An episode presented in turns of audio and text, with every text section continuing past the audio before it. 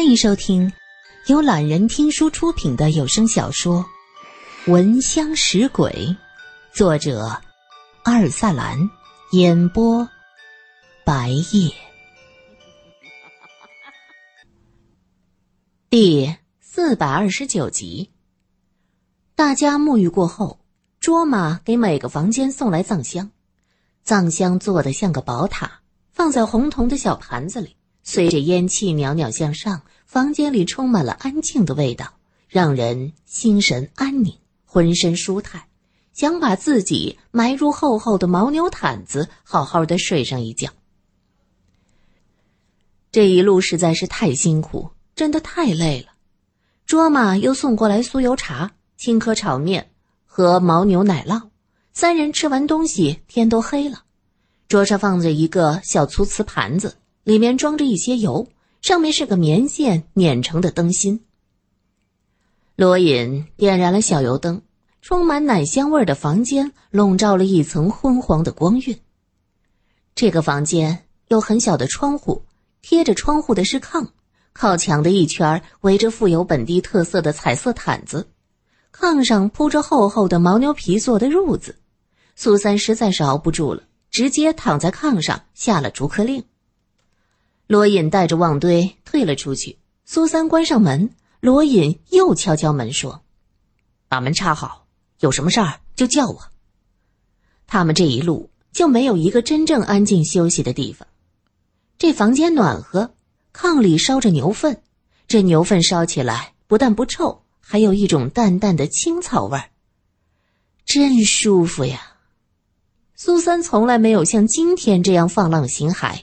他穿着雪白的袍子，躺在厚厚的毛皮褥子里，四肢摊开，恨不得整个人都融入这厚厚的绒毛里。这一刻，他的心是安静的。抬头看到墙角的神龛，里面坐着一个不知是什么菩萨，面目安详平静。菩萨前点着线香，三个小小的红点，时明时暗，这种感觉真好。苏三真想永远这样安静舒坦的生活下去，他打定了主意，帮助罗隐完成孔家最后的任务，就和他一起找个静谧的地方过平淡的日子。带着面对未来的憧憬，苏三不知不觉睡着了。竟然是一宿无梦，也没发生什么特别的事儿。到了第二天早上，苏三是被旺堆敲门的声音惊醒的。苏小姐，起来洗漱吧，我们要早些去见佛爷。苏三连忙脱了麻布睡袍，套上内衣，接着目光投向放在炕桌上的藏地衣服。哎呀，不会穿呐！旺堆似乎想到了这一点，又敲敲门：“苏小姐，你要换我们藏地的衣服对吧？”“对，可是我我我不会穿呢。”苏三有些为难。过了一会儿，卓玛敲门，他的声音让苏三心里咯噔一下。小姐，我来帮你穿衣服。他的声音中透着雀跃，苏三只能裹着大披肩拉开门栓。卓玛笑眯眯的进来，哼，原来你们那个地方的小姐是不能被人看洗澡的呀。卓玛说道：“你们可以吗？”苏三觉得这个问题奇怪。我们夏天到湖里洗，有时男人们也在，大家都一样，没什么。卓玛解释。苏三知道自己可能是误会了卓玛，他是真的认为看别人洗澡是一件正常的事儿。这是个坦诚的姑娘。卓玛从一堆衣服里拿出一件绸子的衬衫，示意苏三先穿这个。苏三脱下自己围着的披肩。露出穿着内衣的身体，卓玛的眼睛一下就直了。哇，果然身体也是白的呀！这内地的小姐就是不一样啊。说着，还摸了摸苏三的后背，哇，好滑呀！苏三已经坦然了，也反手摸了摸卓玛红扑扑的小脸，也是滑滑的。两个人都笑了起来。守在走廊里的旺堆听到房间里的笑声，忍不住摇头，他自言自语：“女人心，海底针，真没错。”吃过饭，卓玛送来几个奇怪的东西，黄褐色的一小块放在铜盘子里。苏三拿起来看了看，这东西有股子松树的清香，硬硬的。卓玛拿起一块放进嘴里，用力的嚼了几下，说：“这是松树油，嚼几下去去嘴里的气味。去拜见活佛，不能有任何不洁的气味。”大家恍然大悟，原来啊，这有浏览口香糖的功效。罗隐嫌弃的看了一眼，回身到背包里找口香糖。苏三则一把将手中的松树油也放进嘴里，嚼了几下，笑：“嗯，这松树的清香味很足，还有些苦苦的，挺好吃的。这个东西不能吃，嚼完要吐掉。”卓玛心眼实在，以为苏三真的要吃掉松脂。旺堆不耐烦的挥挥手：“哎呀，知道。”苏小姐比你聪明，哪里需要你来教呀？话是这么说，他自己也捏了一块，教了几下。旺堆信佛，在进寺院前注意细节，做得很足。这收拾停当，大家就要上路了。苏三已经在卓玛的帮助下换上了藏地服饰，卓玛还把他头发编成了无数条细细的小辫子，额头戴上装饰。不注意看那张洁白的面孔，还真像个藏地的女子。出门时，苏三看着高头大马犯了难。这马儿一路相伴，很通人性。苏三踩着马凳子爬上马背时，这马儿老老实实的站着不动。可是现在呢，苏三穿着藏地的长袍，下面很窄，其实里面穿的是裤子。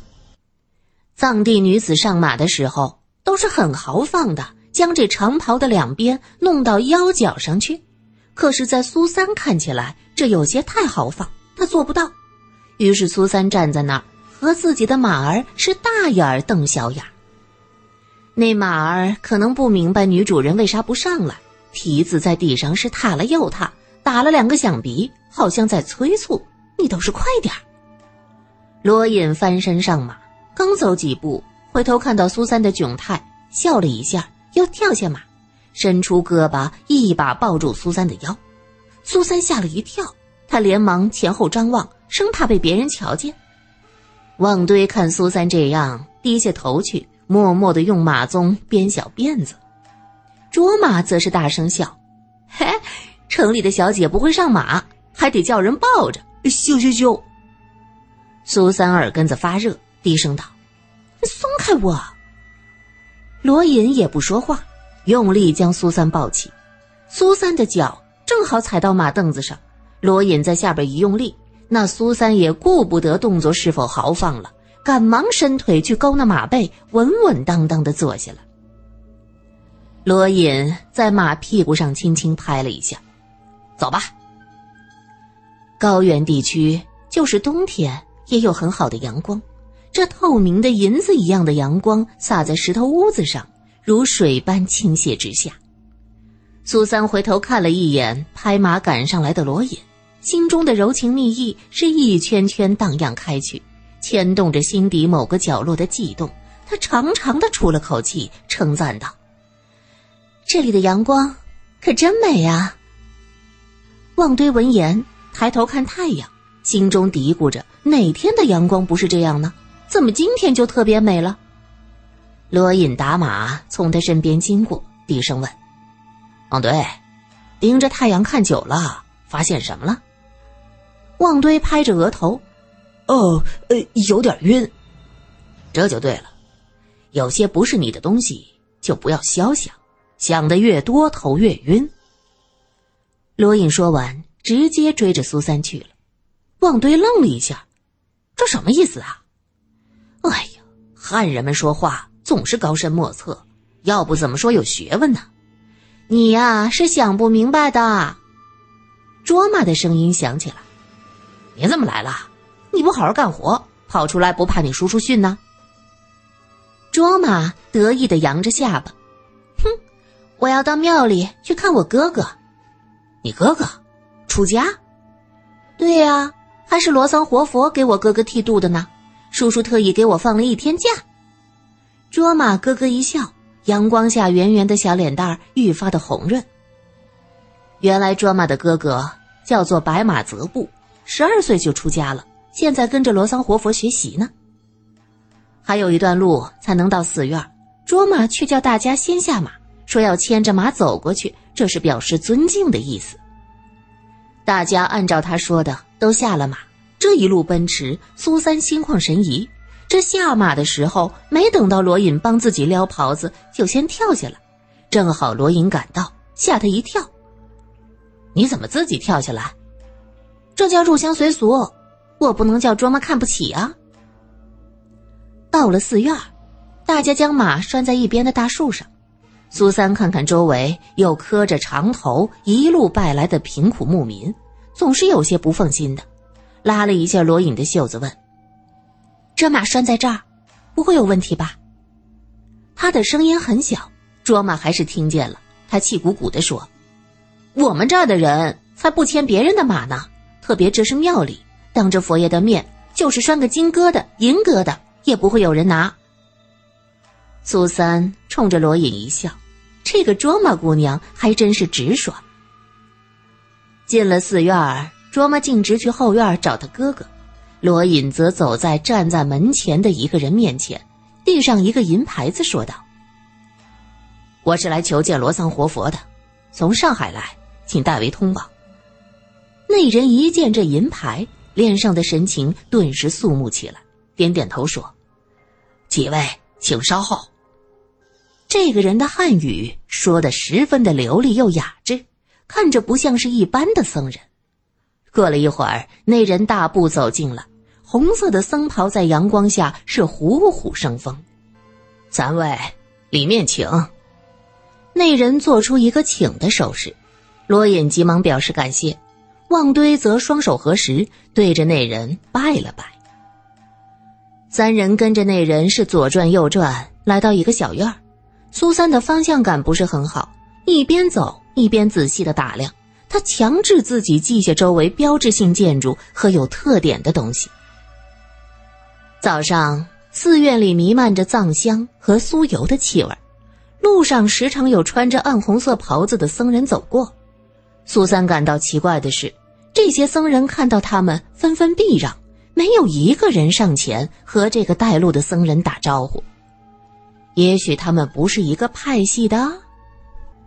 苏三这么想着。罗隐回头看他一眼，嘴唇动了动。苏三看他唇形，说的是“小心拿好枪”这五个字。苏三又看向旺堆，见他神情比较平静，可能是信佛的缘故。进了这寺庙，旺堆身上的戾气就不见了，整个人看起来很平和，很和蔼。活佛，你等的人到了。那人站在门前通报，屋子里并没有声音。罗隐还在犹豫，那个人却用力将罗隐往前一推，他不由自主的扑了一下就进了那房间。纵使罗隐没有苏三那么敏感，也差点被屋子里浓浓的药味熏了个跟头。是小四来了，一个苍老的声音响起。罗隐恭恭敬敬的说道：“伯父，是我。”这一路上，你用了太多的时间了。我，我主要是遇到很多事儿。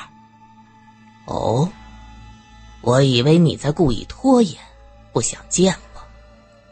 那声音虽然苍老，却威严十足。苏三站在罗隐身后，好奇的打量这间屋子。屋子不大，充满了藏香味儿和药味儿。正前方被一副黄色的帷幔挡住了全部的视线，这股药味有些奇怪呀，不像是中药汤剂的味道，知道是药，却无法确定是什么药，还有些臭味。苏三心想，可能是藏地的某种矿物质的药物。他小时候在教堂看过修女们收藏的一些杂书中说过，说藏地蒙地的一些药物是各种动物啊、骨头之类的矿物质。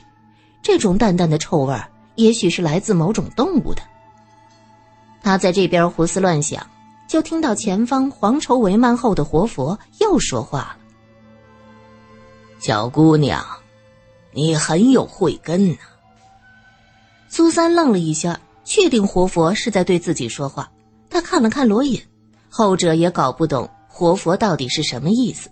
苏三下意识的答应一声，接着说道：“，我不懂佛理，没有什么慧根。”旺堆站在门前，心中着急，心想：这活佛说你有慧根，你就是有慧根，不要随意反驳呀。苏三不懂这些道理，只是实话实说。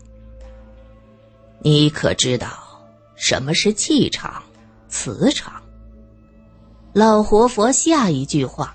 吓了苏三一跳，他犹豫了一下，问：“您的意思我懂，但这气场、磁场也是佛教中的理论吗？我有些糊涂。”哈哈，这个磁场说起来就复杂了，可能就是你们汉地所说的旺气吧。我看你的磁场与众不同，不是个普通人，和小四倒是很相配。说到这儿，那老活佛竟然哈哈大笑，苏三无语了。这老头听着声音苍老，一屋子都是药味儿，怎么还能这样无聊和自己说这些？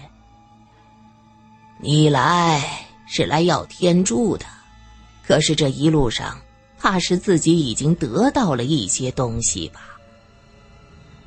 一只枯瘦的手从帷幔后伸出来。你们两个进来吧。罗隐拉了拉苏三，一起走进了帷幔里。